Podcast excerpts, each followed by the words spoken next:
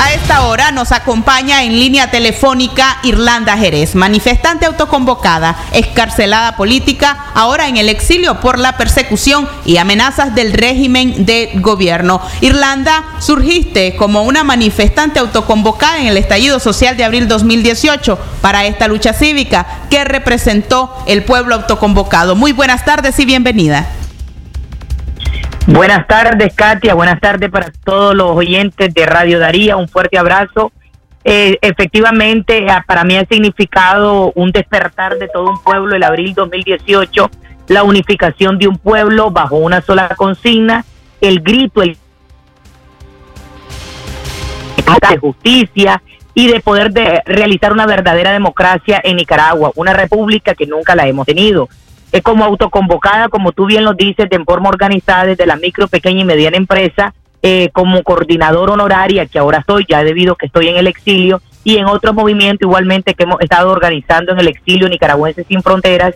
Estos 24 meses han sido para nosotros una experiencia única, un maratón cívico como tal y lo he calificado, de protestas, de manifestaciones, de marchas, la cárcel, la tortura, los golpes, el encierro de ser una persona inocente y que te tengan secuestrado. Desde la cárcel siempre expresé que tenían secuestrado mi cuerpo, pero jamás mis pensamientos y mi espíritu. Siempre los consideré libres y son libres y vamos a seguir luchando por libertad.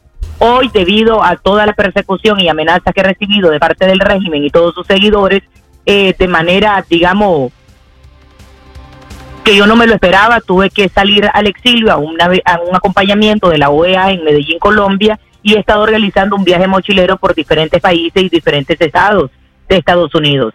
Entonces, esto ha sido una experiencia pues completa de los 24 meses de lucha. Estoy absolutamente concentrada y penetrada en la lucha y la libertad del pueblo de Nicaragua. Irlanda, muy buenas tardes. Te habla el periodista Leo Cárcamo. A dos años, ¿qué reflexión deben hacer los ciudadanos opositores en su demanda por justicia y democracia? Buenas tardes, Leo. Para todo el pueblo que los escucha en este momento, eh, siempre será el mismo mensaje. Yo creo que 24 meses después, las demandas siguen siendo exactamente las mismas.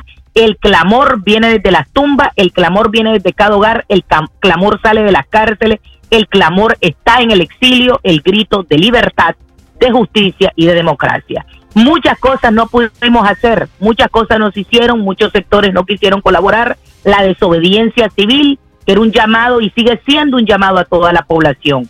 Y en este momento que enfrentamos a dos grandes enemigos, el enemigo de los Ortega Murillo y el enemigo de la pandemia del COVID-19. Es un segundo llamado que tenemos los nicaragüenses para unificarnos y para enfrentar juntos estos dos enemigos que en este momento acechan pues completamente a todo nuestro país y a la oposición, a todos los autoconvocados, las personas que se encuentran en diferentes movimientos, organizaciones, sindicatos, cooperativas, lo que sea. La libertad de un pueblo no tiene precio y debemos de luchar por esa libertad, cueste lo que cueste y pase lo que pase. La libertad es un derecho único del ser humano y no puede venir ninguna dictadura a aplazarnos.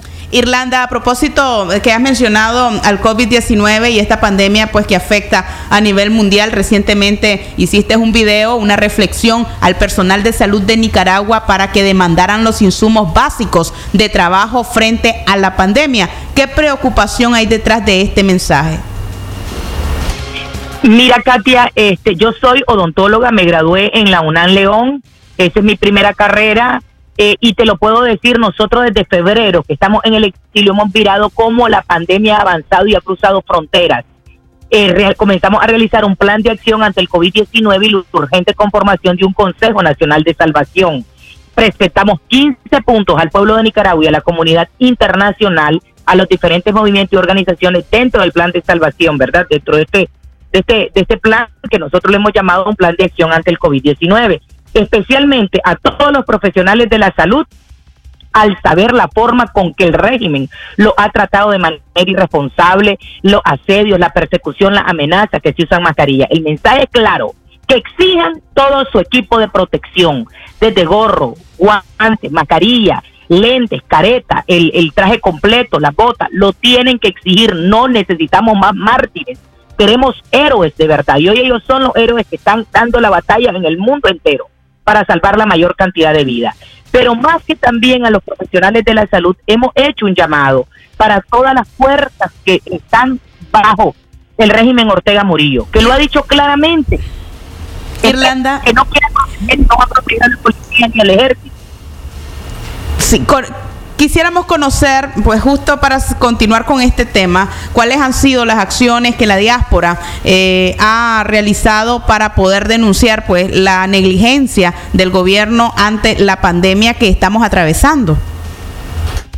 Bueno, te voy a decir, estoy enfocada en dos puntos, ¿verdad? Desde Nicaragüenses sin Fronteras, tratando de reunirnos diferentes movimientos y personas que se encuentran a nivel del mundo para poder llevar y elevar todas las denuncias que ha vivido nuestro pueblo ahora en este contexto del COVID-19. Y desde la Unión Americana por la Libertad, las sociedades de Cuba, Nicaragua y Venezuela hemos elevado igualmente denuncias a diferentes organismos y a, a más altos niveles de Estados Unidos porque el régimen, junto con los regímenes de Cuba y Venezuela y cinco países más, han solicitado que levanten sanciones, tener acceso a préstamos millonarios y que le revisaran la deuda externa. Nosotros hemos contestado claramente en conjunto, las tres pueblos de Latinoamérica que viven esta dictadura, que eso no puede ser, que no lo debemos de permitir porque estos regímenes han actuado de forma irresponsable y una vez más exponiendo sobre todo en el caso de Nicaragua a nuestra población a un contagio masivo y que nosotros eh, les mandamos las pruebas, videos, todo lo que ha vivido, por ejemplo, en el caso de cada país, específicamente te hablo por Nicaragua.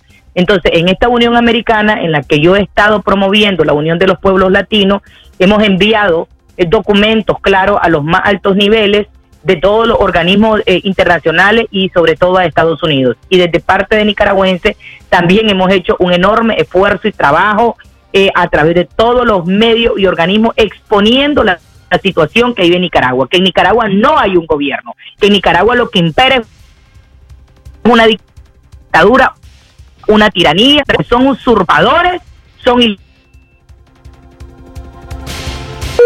que perfectamente, por favor, necesitamos que todo el país empile en esa dirección. No podemos negociar ni le podemos exigir la renuncia a un par de criminales que nadie lo ha elegido, porque el pueblo de Nicaragua no lo eligió.